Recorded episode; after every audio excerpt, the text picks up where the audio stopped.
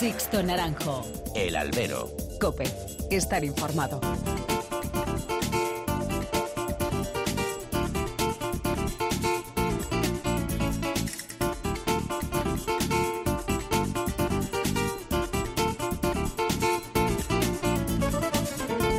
Muy buenas y bienvenidos a esta nueva emisión del Albero, a la cita con los toros que tenéis todas las semanas aquí en cope.es. Recibido un cordial saludo de quien nos habla de Sixto Naranjo en nombre de todo el equipo que realiza este programa. A raíz de la posición de Ciudadanos durante esta última semana en temas taurinos como el futuro de la venta del batán o su abstención en la aprobación de la ILP que va a proteger la tauromaquia en La Rioja, pues se ha mostrado la verdadera cara del Partido Naranja liderado por Albert Rivera. Aquí mi compañero Javier Fernández Mar Domingo lo definía perfectamente el pasado viernes en la linterna. Ciudadanos se pone de perfil también con los toros. Efectivamente, el cálculo resultadista y electoralista de cualquier iniciativa hace que Ciudadanos nunca dé el paso al frente ante muchos temas, y no solamente el taurino. Así lo hemos visto con la aplicación del artículo 155 de Cataluña. Primero no lo apoyó y luego, cuando vio que podía sacar réditos electorales, se sumó al carro y hasta parecía que la idea había partido de sus filas. Pero con los toros pasa igual. ¿O acaso no os acordáis de Albert Rivera saliendo a hombros de la Monumental de Barcelona junto a Serafín Marín? Entonces sí convenía electoralmente los toros para dar a conocer el incipiente partido político. Incluso ahora, con el paso de los años, se puede contar el profundo interés que puso Albert Rivera a través de su entonces jefe de prensa para que el político catalán estuviese presente en el programa especial que montamos en el Albero en Cope Barcelona la noche de la encerrona de José Tomás en la Monumental de aquel inolvidable 5 de julio de 2009. Habíamos invitado a Daniel Sirera del PP, a David Díaz del PSC, al apoderado de José Tomás, el catalán Salvador Boix, también representantes de la afición catalana como el recordado Luis María Giver o Fernando del Arco, el periodista Paco March. Al final, su interés y la labor de su jefe de prensa hizo que también invitásemos a Albert Rivera, que hizo una cerrada defensa de la fiesta en Cataluña. Tiempo después, ese apoyo con Ciudadanos convertido en partido de ámbito nacional ha desaparecido. Madrid, Valladolid, La Rioja han sido los últimos ejemplos de esa ambigüedad en la que se mueve Ciudadanos con la fiesta de los toros. Y así estamos a día de hoy, con el PP como único partido que a grandes rasgos apoya la fiesta pese a sus múltiples patinazos. Un PSOE con tantas posiciones como federaciones regionales tiene, aunque hay que alabar el apoyo y respaldo que da en comunidades como Andalucía, Castilla-La Mancha o Extremadura. Un Ciudadanos instalado en esa ambigüedad eterna y la hostilidad desde la izquierda neocomunista de Podemos y de sus marcas blancas. La fiesta, la fundación como lobby de presión, debe hacer ver a todos los partidos políticos que la tauromaquia no puede ser moneda de cambio a nivel político. Podrá gustar o no, aquí no obligamos a nadie a ir a los toros, pero no debemos tolerar ataques de políticos arribistas y ambiciosos que solo tienen a la fiesta como un muñeco del pim pam pum con el que ganar unos votos sin reparar en el daño que se infringe a un sector tan importante a nivel económico y cultural como es el de los toros. Comenzamos. Sixto Naranjo. El albero. Cope. Estar informado. Y como todas las semanas, ya están aquí a mi lado Pilar Abad. Pilar, ¿qué tal? Muy buenas. Hola, Sixto, ¿qué tal? Y Javier Fernández Mardomingo. Javier, ¿qué tal? Muy buenas. Muy buenas, Sixto. Bueno, pues hay que conocer, como hacemos todas las semanas, en forma de titulares, los principales temas que ha dejado el mundo de los toros durante esta última semana. La Feria de Invierno de Vista Alegre deja como balance las orejas de Curro Díaz y Emilio de Justo en la corrida homenaje a Victorino Martín y la buena imagen dejada por Rocío Romero en su debut con picadores ante una notable novillada del Parralejo. Cara y cruz de Juli en el cierre de Bogotá con el indulto de un toro de Juan Bernardo Caicedo y la cornada de 15 centímetros sufrida en la pierna izquierda. El Juli salió a hombros con Luis Bolívar. Diego Ventura, ausente de Sevilla, anuncia una encerrona solidaria en Espartinas, justo el día del festejo de rejones de la Feria de Abril. El rejoneador también se ofrece para lidiar seis toros en solitario en la Feria de San Isidro. El Ayuntamiento de Madrid recula y negocia ahora con la Asociación Tauromaquias Integradas el uso taurino de la venta del batán. Cuatro empresas acuden al concurso de la Plaza de Toros de Zaragoza pese a las advertencias sobre la viabilidad económica del pliego efectuadas por la patronal Anoet. La Fundación del Toro de Lidia aumenta su comisión jurídica con la incorporación de Beatriz Badorrey, Lorenzo Clemente y Luis Enrique Lavajo. Y ya sabéis, también, como todas las semanas, que tenemos abiertos todos los canales de comunicación entre vosotros y esta redacción, mails y redes sociales, Pilar. Y empezamos con esos mails, insisto, en albero.cope.es o toros.cope.es. En Facebook, muy fácil, buscáis Albero Cope. Y en Twitter, Twitter, arroba alberocope. Bueno, y hemos querido asomarnos a las redes sociales para conocer que habéis comentado y que habéis, eh, bueno, opinado sobre esos festejos que se han celebrado durante este fin de semana en el Palacio de Vistalegre, en esa feria de invierno. Joaquín Martín nos decía que la corrida de Victorino mantuvo el interés, aunque de presentación pudo mejorarse. María Rubio cree que Emilio de Justo demostró que puede tener su sitio en las ferias de España y no tener que ir tanto a Francia. O Roberto Sánchez, que opinaba que Rocío Romero demostró que tiene futuro en esta profesión. Bueno, pues estos mensajes y mucho más los seguiremos leyendo. Pedí perdón por haber llegado sin llamar. Pedí perdón por haber cruzado sin mirar. Pedí perdón por haber cortado sin cortar. La calle pedí perdón porque me largué sin avisar. Pedí perdón porque te gané sin entrenar. Pedí perdón. Bueno, pues hoy tenemos que comenzar esta nueva edición del Albero hablando de un dúo, Javi, un dúo que ha vuelto a cruzar sus caminos, ¿eh? El dúo dinámico. Oye, 10 años. 10 años. 10 años de, de esa primera ruptura que, que hubo. Sí. Y ahora, bueno, pues mm, yo creo que, que es positivo. Y yo creo que además le va a venir bien, ¿no? Estos años en la distancia Sí, para encontrarse sí. y va a ser positivo. Yo creo que sí, porque, el- bueno, mucha gente ya se lo imagina, claro, hablamos de Carlos Zúñiga y Morenito de Aranda. Yo la primera vez que vi a Morenito fue en Sepúlveda, en una portátil, hace, pff, sé, la tira de años, hace por lo menos mm, 16 o 17 años. Y que es que era un crío, yo era un enano, pero es que él todavía era un crío. Y Carlos Zúñiga estaba ahí detrás de él y yo decía, joder, Carlos Zúñiga, Morenito, tal. Y ahora que vuelven, a mí me hace una ilusión tremenda, claro. Morenito es, es compadre mío, es de la tierra. Y a Carlos lo conozco como si fuera familia. Le, con lo le cual- cambia, le cambia el tono de voz y todo. ¿eh? Joder, me hace una ilusión, te lo digo de verdad, tremenda. Y además creo que, taurinamente hablando, les viene bien a los dos. O sea que... Bueno, pues ya que hemos hablado de ellos, pues hay que saludarlos también. Monito de Aranda, Jesús, ¿qué tal? Muy buenas. Bueno, pues estaba. Eh, Carlos Túñiga, Carlos, ¿qué tal? Estupendamente, muy contento de escucharos. Mientras, Sobre recu- todo- mientras recuperamos la, la conexión con, con Jesús, eh, Carlos, decía, decía ahora mismo Javi, mi compañero, mm, que os va a venir bien, ¿no? Esta nueva etapa a los dos. Pues hombre, como en principio habéis visto el, dúo dinámico es verdad, porque dinamismo y ilusión y bueno, pues pues francamente eh, es una asignatura que quedó pendiente porque fue fue un 10 años eh, muy bonitos, fueron 10 años que, que Morrito tenía 11 años y, y se fue con 21 y bueno, fueron unos años preciosos de preparación, de y pues sobre todo para familiarmente porque se trataba ya pues, de un niño que había entrado en casa y y bueno y se hizo prácticamente adolescente y, y aquello fue pues como como de familia como te digo anteriormente y sobre todo pues con la ilusión de crear una figura del toreo no porque mi, mi, mi, mi meta con Morenito no fue nunca de que fue hacerle torero sino hacerle figura porque para eso tenía los dientes que tenía no entonces pues hemos hecho ahora una andadura nueva que esperemos que eso que quedó atrás vuelva a resurgir. ¿Ha sido complicado o ha sido fácil eh, el llegar a este acuerdo, Carlos? Bueno, nosotros hemos tenido siempre feeling, ¿no? Yo siempre he visto a Moreano pues, como, una cosa como una cosa mía y he sentido sus sus, sus triunfos y sus, y sus, y sus fracasos y es que los ha tenido pues de una forma íntima, ¿no? Porque, bueno, porque, como digo anteriormente, pues todavía cosquillaba dentro de mí pues aquello, ¿no?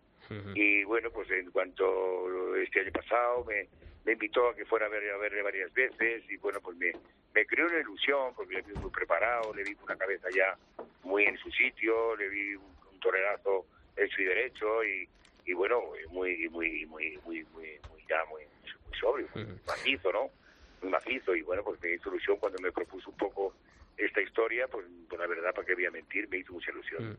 Jesús eh, Moreno, Morenito de Aranda, ¿qué tal? ¿Qué tal? Buenas tardes. Oye, estás escuchándote, te estaba poniendo fatal tú, no apoderado. Dice que ha sido muy difícil contigo, volver. Eh, la verdad es que es un gusto, ¿no? Tener a alguien a, a tu lado de, bueno, pues eh, que confía tanto en ti en estos momentos.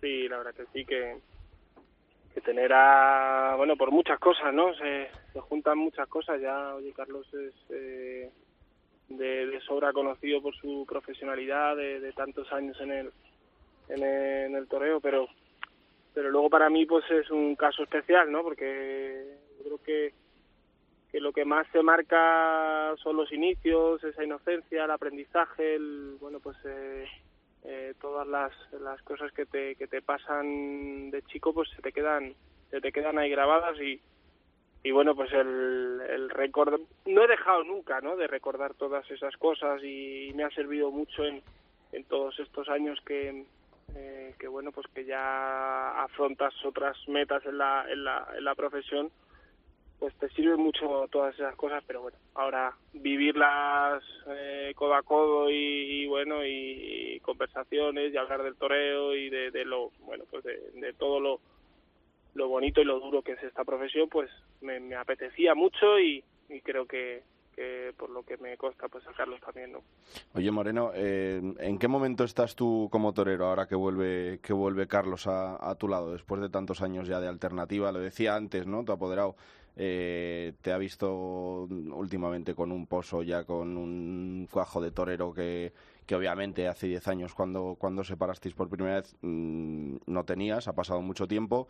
¿En qué momento estás tú ahora que, que volvéis a, retomar esta relación?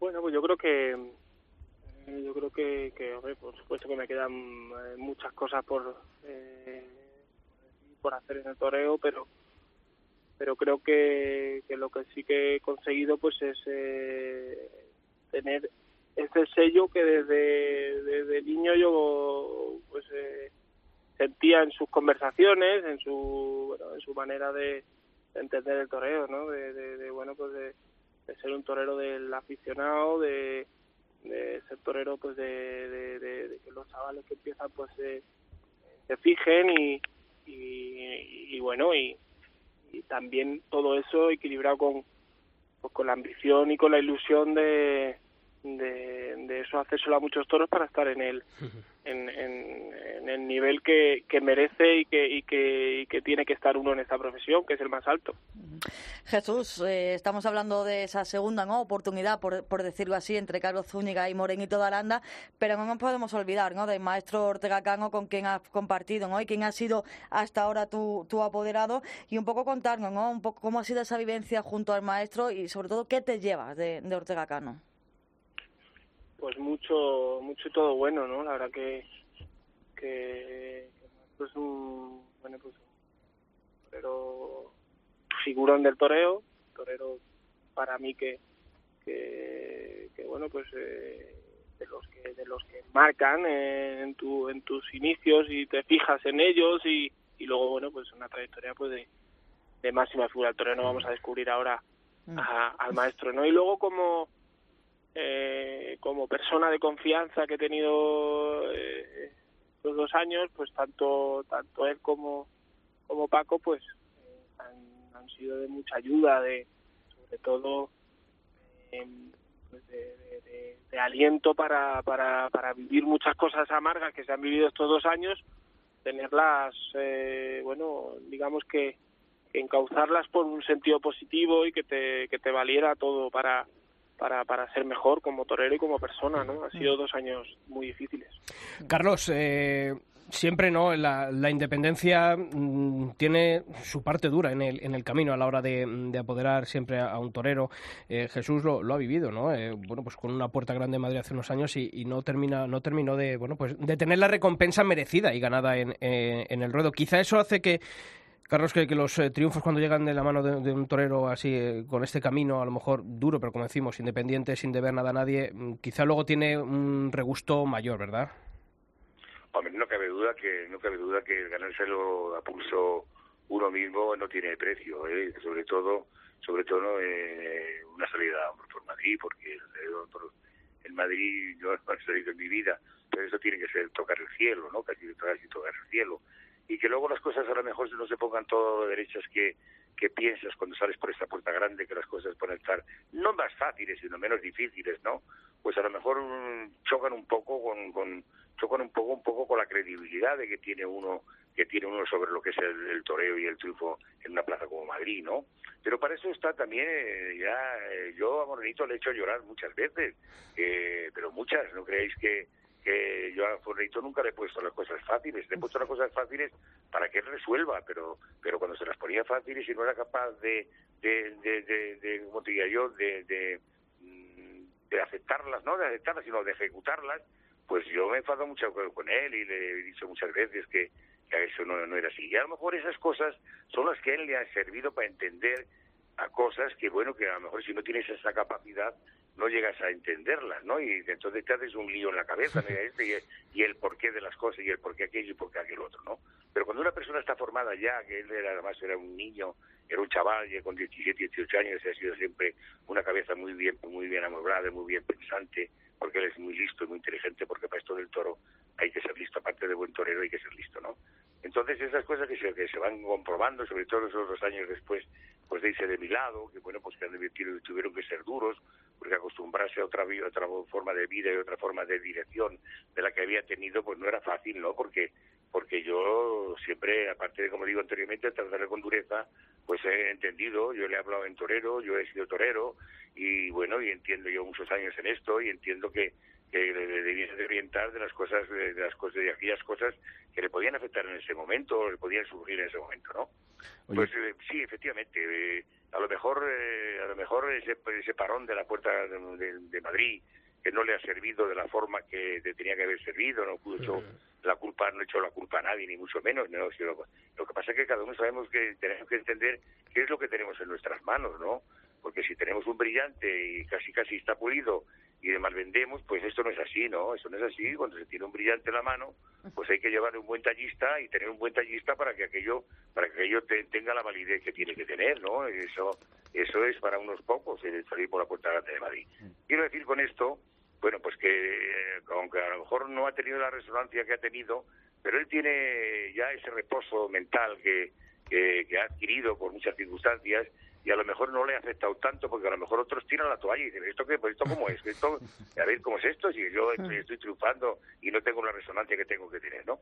Pero a él le ha venido muy bien, él le ha venido bien porque él estaba preparado, él tenía, él ya, eh, su, su, mental, su mente no, era de niño, sino ya de hombre, y ha entendido que, bueno, pues las cosas cuando vienen que así hay que aceptarlas y sobre todo tener, tener la lucidez de continuar y ser fiel a sí mismo como lo es, porque él tiene él tiene algo que Dios le ha dado, que es, esa personalidad que tiene y ese trazo de torero que tiene, ¿no? que eso lo va, se lo va, se lo va a quitar nadie, ¿no? Y luego pues esa madurez que ha adquirido durante estos años, que, le ha matado corridas buenas, malas y regulares, pues también le han venido bien, ¿no?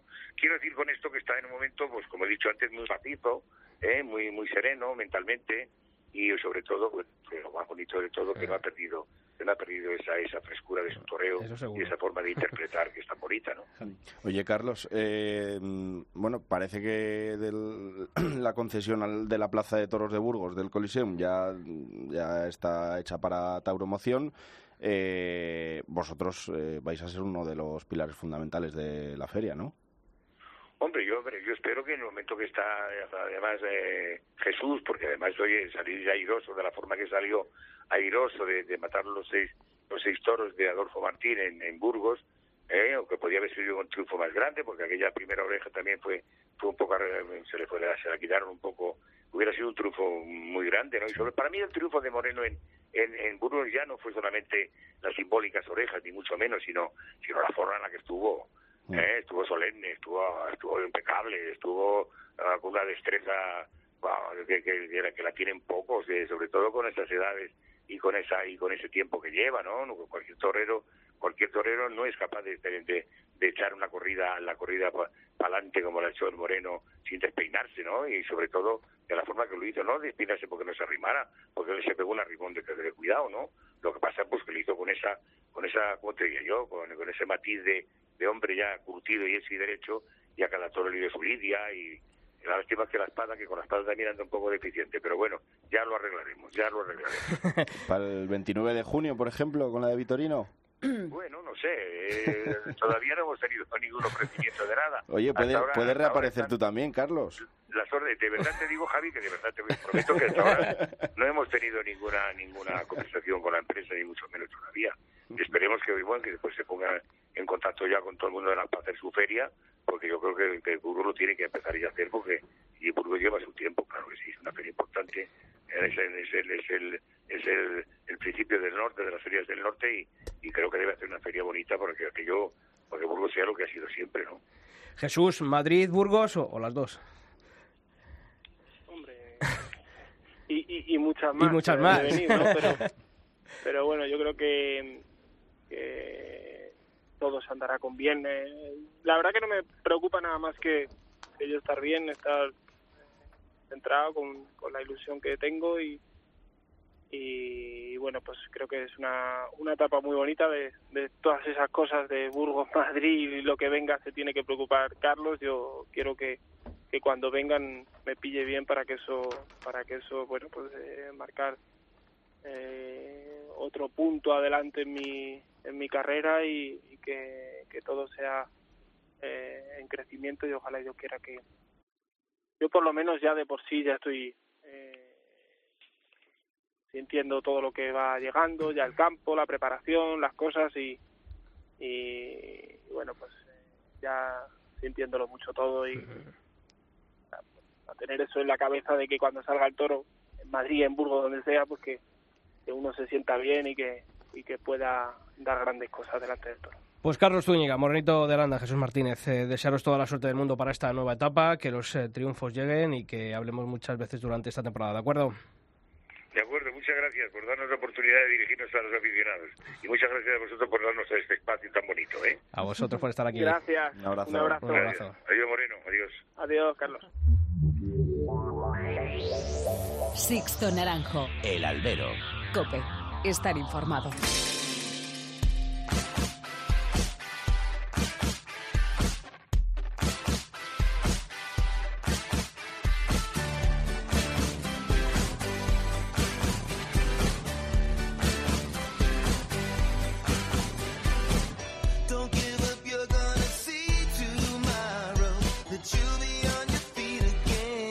Pues ya sabéis que aquí en nuestra web en cope.es no descansamos ningún día de la semana y que actualizamos en nuestra sección, os recuerdo la dirección www.cope.es barra toros. Lo actualizamos con todas esas noticias que deja la actualidad del mundo de toro. Y ese repaso, esas noticias más importantes de la semana, lo vamos a comenzar hablando de Diego Ventura, que ha lanzado un órdago a la Feria de Abril y a la de San Isidro Pilar. El rejoneador ha anunciado que se encerrará con seis toros en un festejo con fines solidarios en la Plaza de Toros Sevillana de Espartinas. Lo hará además justo el día en el que la Real Maestranza de Sevilla se celebra el tradicional festejo de rejones de la Feria de Abril, en la que este año no está anunciado Diego Ventura por un desencuentro con la empresa Pajes. Pero es que además Diego ha lanzado el guante a la empresa Plaza 1 y se ha ofrecido para lidiar también seis toros en solitario en la Feria de San Isidro con motivo de sus 20 años de alternativa. Pues a ver si se recoge ese guante. Y nos venimos hasta Madrid, ya que el ayuntamiento gobernado por Manuela Carmena recula ahora y mantendrá abierta la venta del batán, Javier. Sí, el gobierno de Manuela Carmena negocia con la ex concesionaria de la Escuela Taurina de la Venta del Batán, la Sociedad Tauromaquias Integradas, el uso taurino de este espacio municipal. La venta debe tener de forma obligatoria un uso vinculado a la tauromaquia en virtud de un acuerdo plenario de marzo de 2015 que solo puede cambiarse con una mayoría en el Pleno que a día de hoy es insuficiente para el equipo de gobierno de Ahora Madrid. Tauromaquias Integradas va a presentar este miércoles su programa de actividades.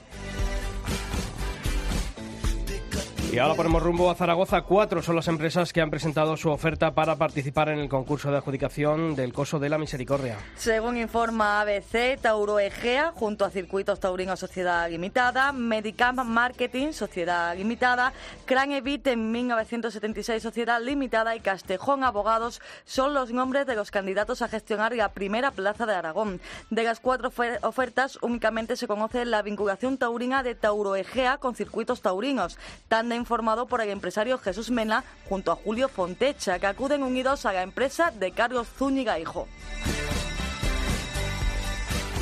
Y la empresa Chipe Producciones, que lidera Pedro Pérez Chicote, va a gestionar este año por primera vez la Plaza Cordobesa de Lucena. Y se va a estrenar anunciando un festejo mixto el próximo 1 de mayo en el que van a actuar el rejoneador Diego Ventura y los diestros Juan José Padilla y Cayetano Anterreses de Torre Andilla, Torre Herberos.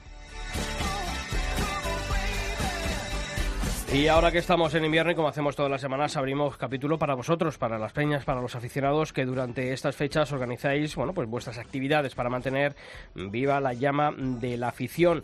Ya sabéis que para enviarnos vuestras actividades lo podéis hacer a través de los dos correos electrónicos que tiene el albero. Os tomar nota, albero@cope.es o toros@cope.es, Pilar.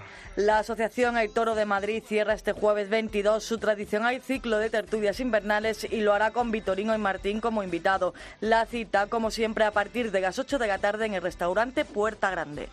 Y ese mismo día, el jueves 22, el aula de tauromaquia de la Universidad San Pablo CEU contará con la presencia de Fernando Gil Cabrera, doctor en biología, que disertará acerca de por qué embiste el toro de Lidia, tema sobre el que versó su tesis doctoral. La charla comienza a las siete y media en el aula magna de la Universidad de Derecho del CEU. Yo no me lo perdería porque lo primero soy un gran amigo de Fernando Gil Cabrera y segundo porque eh, os va a sorprender, os va a sorprender esa tesis, esa, esa disertación acerca de por qué embiste el toro de Lidia y todas las ideas que tiene en la cabeza este doctor en biología. Os seguimos leyendo.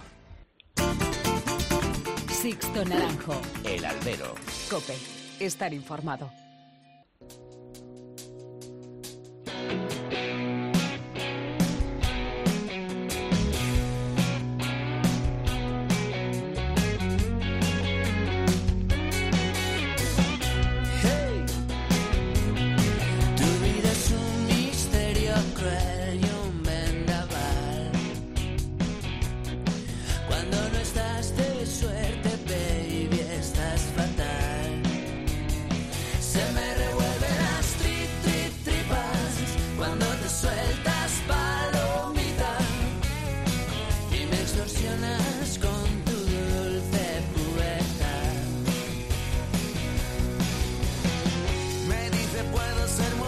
Al principio del programa lo ha comentado Pilar los titulares, eh, la Fundación del Toro de Lidia pues ha incorporado a esa comisión jurídica a tres eh, nombres, yo creo que muy interesantes, muy prestigiosos, que yo creo que van a dotar a la Fundación del Toro de Lidia, sobre todo de, una visión y de un peso que a nivel jurídico mm, va a ser necesario porque ahora mismo la, la gran batalla verdad de la fundación es eh, ante muchos ataques de los que está sufriendo la fiesta pues se tiene que multiplicar para responder a todos ellos Falta hacía y además, bueno, estamos viendo, ¿no? También, eh, pues, eh, eh, todo lo que están consiguiendo, ¿no? Gra- gracias a ello.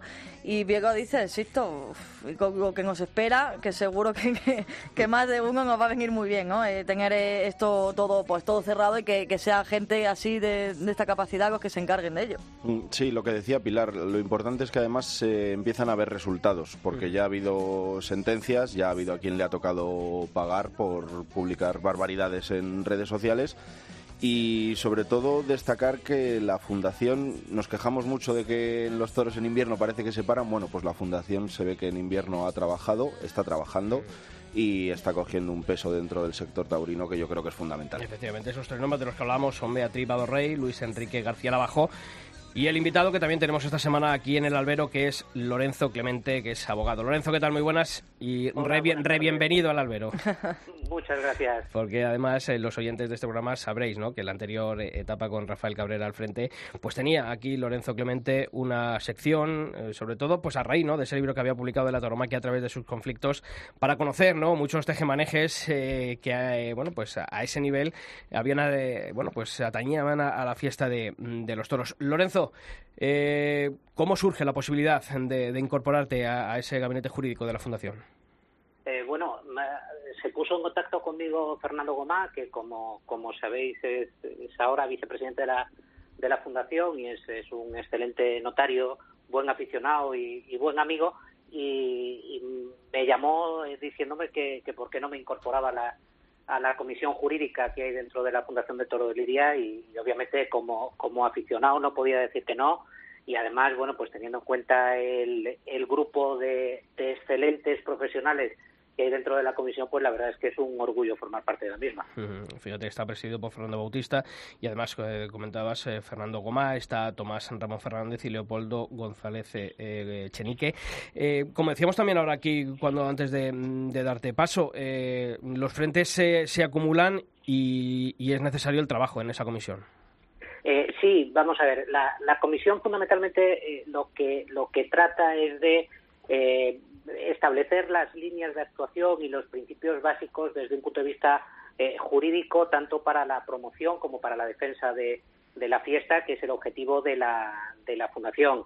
Eh, después la fundación tiene tiene un acuerdo con, con unos abogados que son los que llevan ya cada uno de los de los casos concretos eh, en los cuales se trata de, de defender la fiesta pues frente a frente a prohibiciones o, o cuando se producen ataques al, al honor de alguno de los de los profesionales, ¿no? Pero, pero sí, la idea es, es intentar establecer unas pautas comunes, eh, analizar las normas, ver cuáles son las líneas de actuación eh, que más nos pueden servir eh, tanto para la defensa como, como para la promoción. Porque, claro, eh, Lorenzo, estábamos hablando antes, hoy día mm, la mayor preocupación ¿no? pa- para todos es eh, ese ataque continuo que, que estamos recibiendo, ¿no? Pero me imagino que la Fundación irá algo más, ¿no? Dentro de, de esta base jurídica, ¿no? Que incorpora. Eh, sí, vamos a ver, yo creo que, que mm, eh, hace, hace un, ah, un par de años, eh, básicamente, ah, hubo algo que, que a todos nos indignó tremendamente, que es cuando las redes sociales se convirtieron en, en un espacio en el cual eh, resultaba impune eh, cualquier tipo de insulto y de agresión verbal contra, contra profesionales taurinos, eh, más aún, pues pues en, en casos especialmente trágicos, ¿no?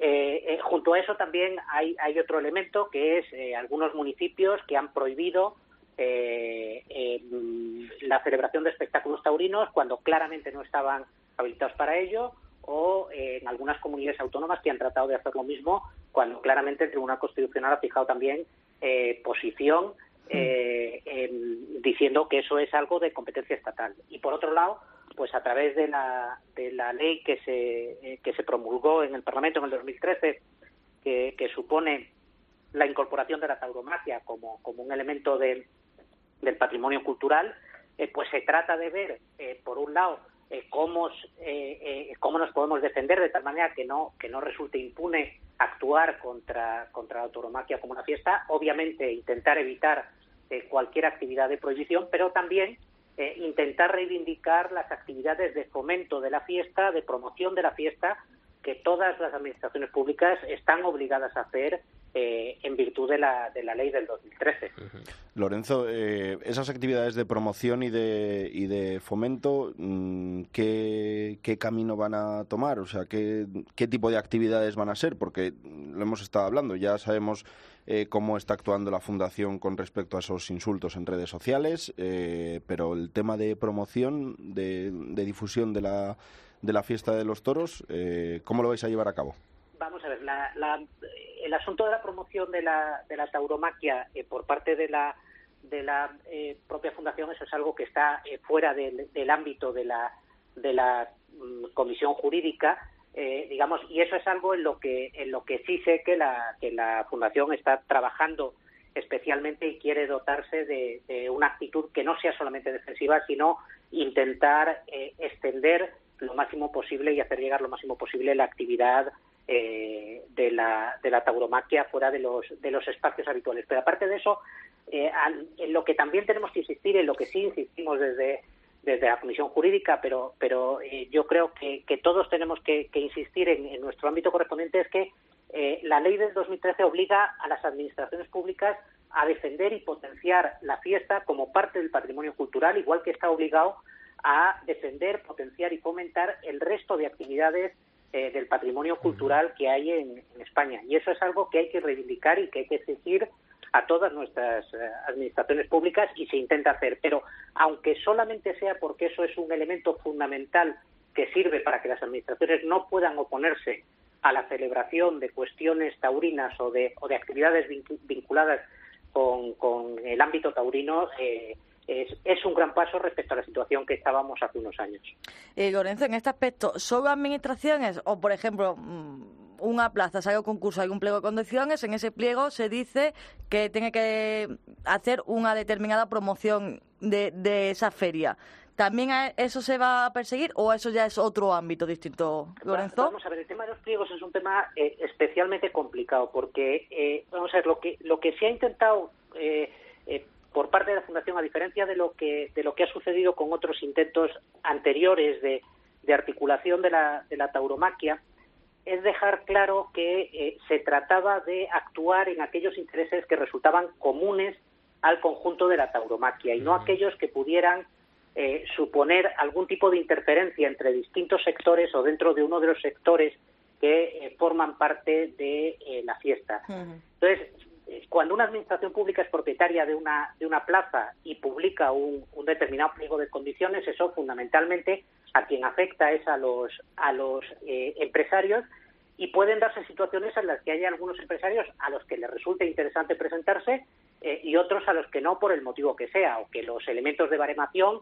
favorezcan a unos eh, y perjudiquen a otros. el que la Fundación entrara directamente en este tipo de cuestiones supondría eh, claramente un tipo de posicionamiento que le haría perder la representatividad del conjunto de la, de la tauromaquia. Pero lo que sí es evidente es que en los últimos meses hemos visto que algunas administraciones han publicado algunos pliegos que claramente hacían inviable la celebración de espectáculos. Claro, no, no, no prohíben, Y- pero y hacen frente, inviable. Frente a eso, frente a eso, eso es, eso puede entenderse en algunos casos que es un claro supuesto de fraude de ley y ante esos supuestos de intentar prohibir de manera indirecta la celebración de tauromaquia, que es algo parecido a lo que ha hecho Baleares con la con la normativa que, que aprobó, pues sí que hay que actuar eh, para, para dejar claro que obviamente las administraciones que son propietarias de cosos taurinos tienen un amplio margen de libertad para eh, hacer los pliegos en las condiciones que consideren más adecuado, pero que eso no puede ser una manera encubierta eh, de prohibir o de boicotear la celebración de espectáculos taurinos. o incluso en Villena, ¿no? Porque hay que recordar a los, a los ayuntamientos y a las comunidades autónomas que no pueden ir en contra de ciertas competencias que solamente atañen al Estado. Exactamente, que eso es lo que la sentencia que ayer que ayer daba a conocer Mm. precisamente la, la Fundación del Toro de Lidia, eh, que, que en la cual en Villena pues se ha reconocido que frente a una solicitud de una de una asociación taurina que pidió que pidió el coso de la localidad para poder celebrar un espectáculo y la y el ayuntamiento se lo se lo denegó, pues se ha reconocido que eso fue una actuación ilegal por parte del ayuntamiento. De- claro, eh, cuando eso cuando hay sentencias de este tipo años después de haberse solicitado, pues realmente no tienen demasiado efecto eh, porque porque el festejo en cuestión no se dio, pero cuando empiece a haber todo un conjunto de sentencias que delimiten claramente eh, qué es lo que se puede hacer y lo que no se puede hacer, eh, aquellos que adopten decisiones claramente ilegales eh, deberán pensárselo mucho antes de hacerlo. Lorenzo, ¿qué puedes aportar a la Fundación? Eh, bueno, eh, eh, yo básicamente eh, trabajo desde mi desde mi afición y, y, bueno desde la curiosidad que me llevó que me llevó hace unos años a, a mezclando la, la afición y mi y mi profesión jurídica pues dedicarme a leer un montón de sentencias de temas taurinos en las que uno pues pues va recopilando y va encontrando eh, argumentos para, para defender la fiesta desde el punto de vista desde el punto de vista jurídico. Pues Lorenzo Clemente, que nos alegramos eh, muchísimo de esa incorporación tuya a esa comisión jurídica de la Fundación del Toro de Lidia, como también, ya que la conocemos a Beatriz Badorrey, eh, estamos muy contentos de que eh, gente de vuestra talla esté colaborando y haya dado ese paso al frente para esa defensa de, legal de la, de la fiesta de los toros, porque últimamente es uno de los pilares en los que tenemos que basarnos para darle un futuro a, a este espectáculo. Lorenzo Clemente, un fuerte abrazo, amigo. Un abrazo.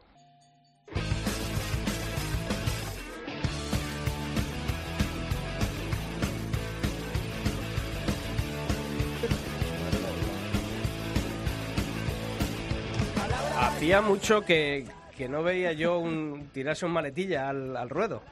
Tirarse un Sí, maletilla. a un, a un espontáneo. Sí. A un espontáneo. Y hoy pues, pues se nos ha colado uno aquí. Se- Don César Lumbreras, director de Agropopular, ¿qué tal? Bienvenido. Hola, Sisto, hola a todos los demás. He venido a tomar posesión de este mi. Ya lo veía. Oye, esto, esto es la leche. Es que tendrá este programa. Carlos Herrera también me dice que cuando se retire definitivamente de tres años que se va a quedar con esto. Digo, hombre, no fastidies, Carlos. Vengo Ya, ya ahora vienes tú a adelantarte. Perdona, vengo directamente de Bruselas. He dicho, voy a ir allí a contarlos lo que va a suceder con las ayudas al vacuno. ¿Y qué va a ¿Y qué pasar? ¿Y va Como a me habéis llamado al- espontáneo, me acaba de retirar las fuerzas del orden. no hablando. ¿Va a repercutir en, eh, en el ganado de Lidia? Eh, bueno, si hay menor dinero en el futuro para ayudas, pues terminará repercutiendo en todo el, eh, eh, todos aquellos animales y cultivos que reciben ayudas. Pero queda, Queda. queda mucho. queda Queda. mucho Oye, eh, siempre se dice, ¿no? La situación crítica del, eh, del campo en general y del ganado, de la cría del, del ganado bravo en, en particular. Eh, sin embargo, yo creo que mm, la crisis también lo que, lo que ha tenido de positivo es eh, que se ha seleccionado mucho. El campo bravo ha mejorado también en cuanto a la optimización de, de esos, bueno, pues de esa selección. ¿Eso puede ser beneficioso a largo plazo? el, el haber mejorado a lo mejor la raza en este caso. Sí, yo creo que sí, eso por un lado. Y por otro lado, ahora hay un problema eh, gordo y grave en algunas zonas, eh, sobre todo en las zonas de ganadería extensiva, como es la de Bravo, en las que hay mucha, eh, hay cerca animales salvajes. Y es el problema de la tuberculosis, porque además no hay una prueba definitiva que diga mm, este tiene tuberculosis y este no tiene tuberculosis, con lo cual se están matando y se están inmovilizando ganaderías y matando animales que son falsos positivos, que luego no tienen tuberculosis. Y ese es un problema que afecta especialmente al- a la cabaña de Bravo. Y sobre todo mm, a, a la cabaña de Bravo en general, pero también a, a diversos encastes que, que están muy limitados en cuanto a número de, de cabezas. Yo hace unos años estaba en, en la ganadería de, de Francisco Galache, una ganadería de encaste Vega Villar, en la que queda, pues nada, es un reducto muy, muy pequeñito. Se quejaban precisamente de eso, ¿no? De que esas pruebas de tuberculosis muchas veces lo que hacen es, eh, bueno, pues... que no hay un método Claro. definitivo y luego las administraciones tampoco se están explicando y en lugar de buscar la alianza y la ayuda de los ganaderos no lo están haciendo. Y, y de los de Bravo y de los de Manso. Y si no se cuenta con los ganaderos no se podrá llevar a cabo el plan de erradicación de la tuberculosis que se ha puesto en marcha en, en España. Hay que contar con, con ellos y yo, y esto ya personalmente creo que va a ser imposible, erradicar la tuberculosis desde el mismo momento en el que tienes ciervos, eh, jabalís, eh, resto de animales, corzos, que eh, a estos es imposible controlarlos y van a seguir transmitiendo la tuberculosis. Con lo cual se podrá hablar de control, de, pero de erradicación será prácticamente imposible. En, en Europa saben el, el tesoro genético que tenemos en nuestras dehesas. Y te pregunto también otra. ¿Y los políticos españoles saben explicar el tesoro genético que tenemos en España? Se ha comenzado ahora a explicar el tesoro vegetal y de ecosistema que supone la dehesa eh, y el- el- la semana pasada estuvo aquí el comisario de Agricultura y se refirió a la dehesa que había visitado en el Valle de los, de los Pedroches, visitó este ecosistema y ya por fin han tomado conciencia de que mm, los pastos, el esquema mental que ellos tienen ahí es que los pastos son solo el prado de verde. Y no, mire usted, hay otras formas de, re- eh, de pastos y de recursos pastables, que es el bosque mediterráneo y fundamentalmente la dehesa, donde hay otro tipo de pastos, los pastos arbustivos o los pastos leñosos. Empiezan a tomar eh, conciencia de eso. Y por otro lado, eso está íntimamente unido a la riqueza genética vinculada a, a- este ecosistema, que es el cerdo ibérico y la ganadería de Bravo. Lo que pasa es que en cuanto sueltas allí lo de Bravo, con la fuerza que tienen los animalistas y demás, pues está aumentando la bicha. ¿Te vamos a ver los toros por San Isidro? ¿O ya esperamos a Lévalo? Iré un día, porque Un ya día. sabes que me que me- que me he desaficionado. Bueno, pero a la, a la tertulia nuestra de San Isidro sí viene, ¿no? Si Vendré. comer. Y ahora que, mira, todos los martes me voy a pasar por aquí, Pues ya sabiendo. la parte del presupuesto que, que- que nos queda se la, la destinamos a, a César. Un becario de lujo. Efectivamente.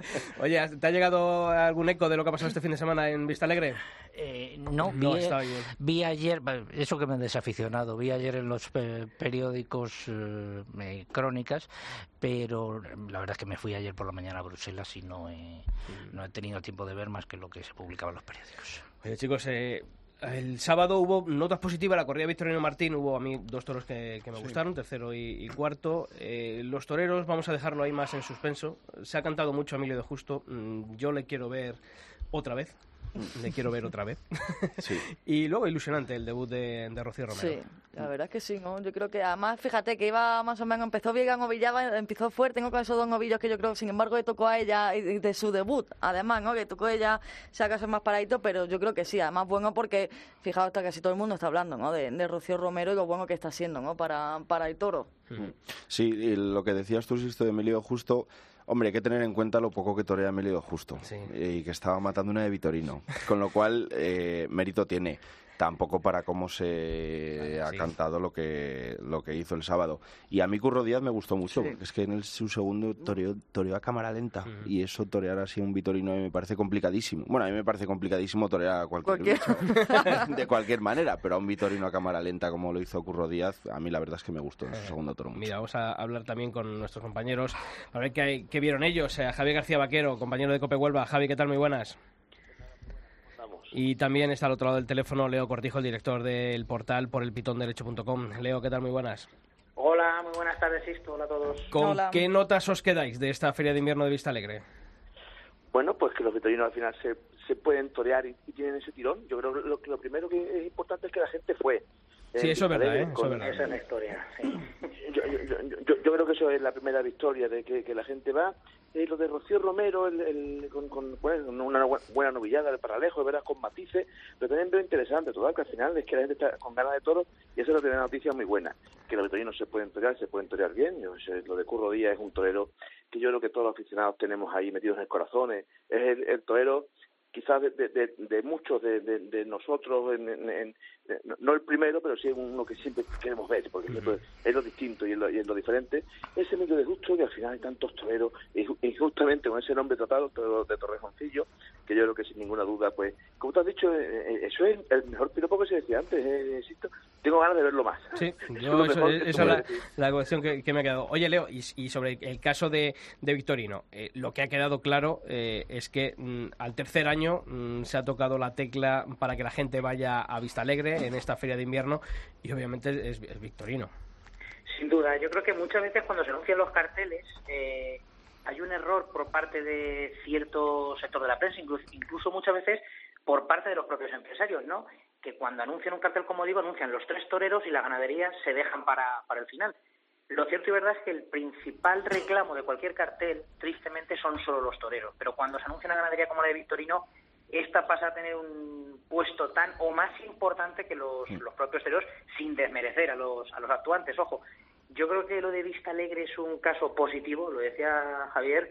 Creo que estamos yendo a más y no es fácil recuperar una plaza como esa. que Cuesta un mundo llevar gente a Vista Alegre en pleno febrero. Eh, mira que el tiempo este fin de semana ha acompañado, pero yo creo que se está creciendo, ¿no? Que la verdad es que aquí en este caso la empresa Tauromoción creo que lo está haciendo bien o bastante bien, diría incluso, y pasito a pasito está recuperando una plaza que nunca se debería haber perdido y, y cada vez es más gente, ¿no? Cada vez tiene más afluencia esa plaza que, como digo, no es fácil. Y yo creo que quizá es la fórmula, ¿no? El buscar una ganadería de este tinte, no digo yo que todos los años tenga que ser Victorino, pero de un corte parecido, con tres toreros a los que, bueno, pues se le puede dar la oportunidad, toreros que hayan dejado buen sabor de boca en el año anterior, que sea un, bueno, pues una oportunidad el tenerlos ahí en esa feria, y yo creo que puede ser una piedra de toque. Hemos visto que cuando se programó una reaparición, en este caso como la de Forte David Mora, funciona a medias. El año pasado una corrida con toreros de esa segunda parte del escalafón, aquello fue un fracaso de, de Sí. taquilla, y yo creo que este año, por fin, ¿no? Se ha dado con la tecla de, de esa combinación, ¿no? Entre toros y, y toreros. Pues eh, esa va a ser la clave, yo creo, ¿no? Quizás que tantas veces estamos pidiendo a los empresarios eh, un poquito de esa imaginación que falta hace, pues a lo mejor hoy tenemos el ejemplo en, en Vista Alegre el pasado, el pasado sábado, ¿no? Hemos ido muchas veces a Vista Alegre y es verdad que, que nos hemos encontrado una plaza, y además lo has dicho tú, eh, esa, esa reaparición de David Mora y Fortes que parecía que iba a ser la tarde perfecta en Vista Alegre, sin embargo, pues nos quedamos todos, ¿no? Con ese mal sabor de, de boca.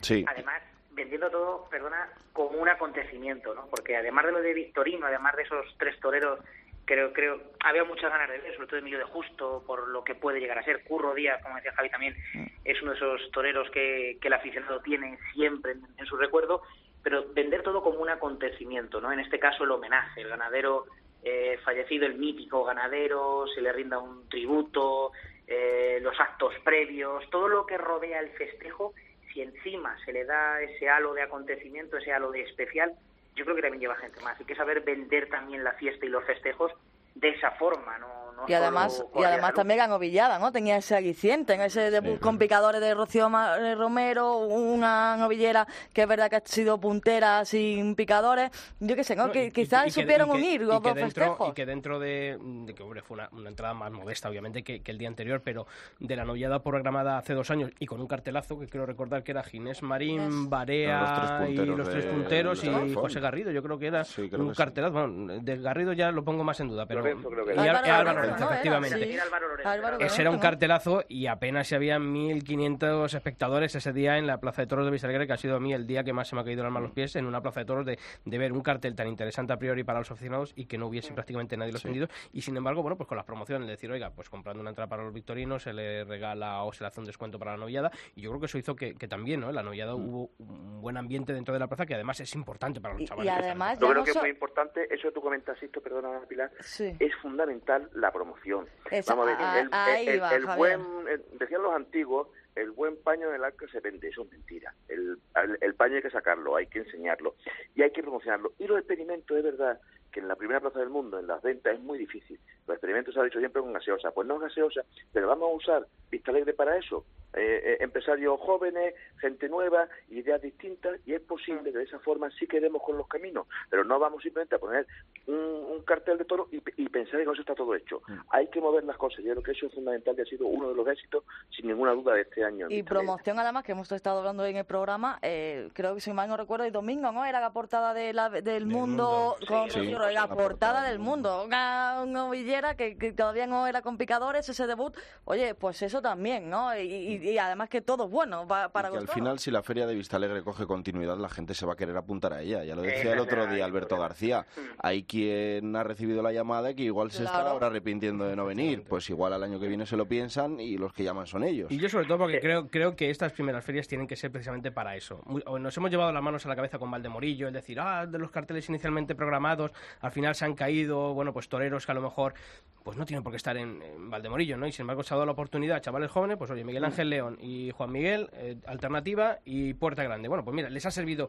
Mm, Si hubiésemos visto los carteles que, que estaban programados en un inicio, pues estos dos chavales estarían en casa sin haber sonado para nada en esta, en esta primera feria del año con el Valdemorillo. En este caso ahora eh, la, la feria de invierno de Vista Alegre con tres toreros que necesitan esas oportunidades. Bueno, pues, pues yo creo que es, es importante, ¿no? Porque para ver a las figuras, pues, pues ya Sí, llegará y, Olivenza. con, y, con, y con mucho sentido, sentido en el tipo de toro, en el trapío del toro, Claro. sentido, como tú dices, en los carteles. Hay toreros que no podrán estar en Vista Alegre y hay toreros que necesitarán Vista Alegre y lo que hay que hacer es, es que ese abanico sea lo más amplio posible para que eso sean los toreros, esas novilladas que hemos dicho igual.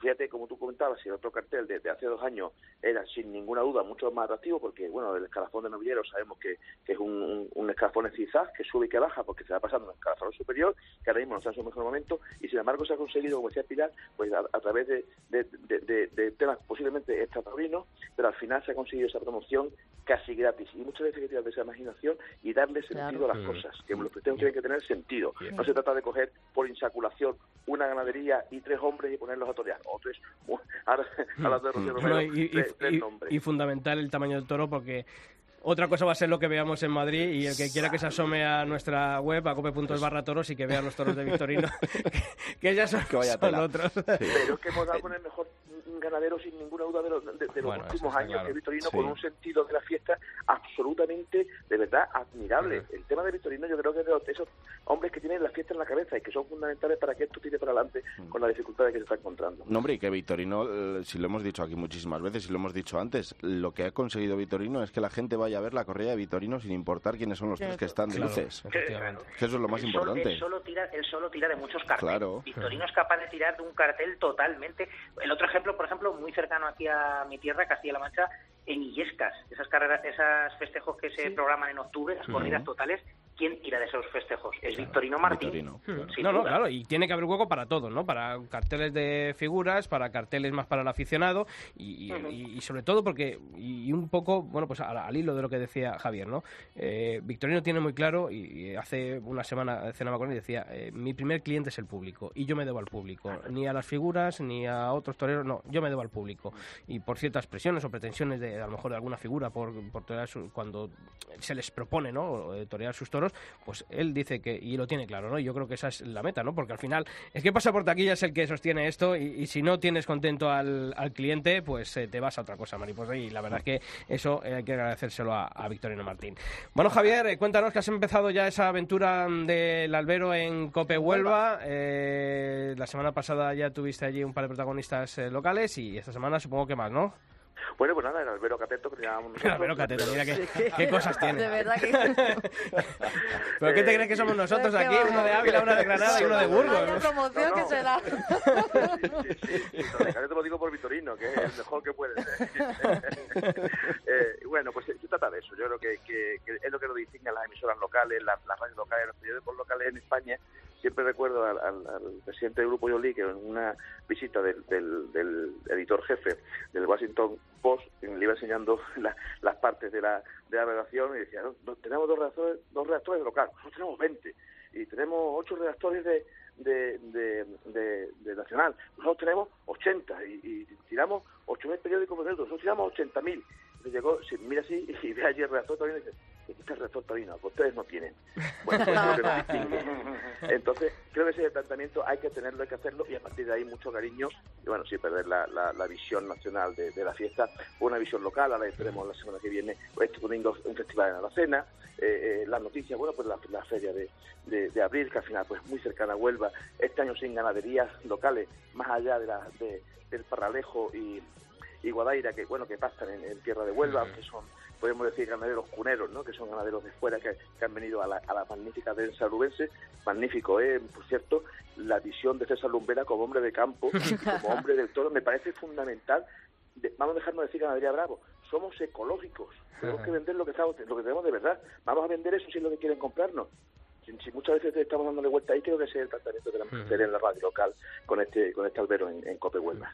Pues lo, ahí lo escucharemos en cope.es barra Huelva, ese albero mm, de Huelva. Javi García Vaquero, amigo, una- un abrazo. Un abrazo fuerte. Y también para ti, Leo Cortijo, te leemos en el pitón derecho, ¿de acuerdo? De acuerdo, Josisto, un abrazo a todos. Adiós.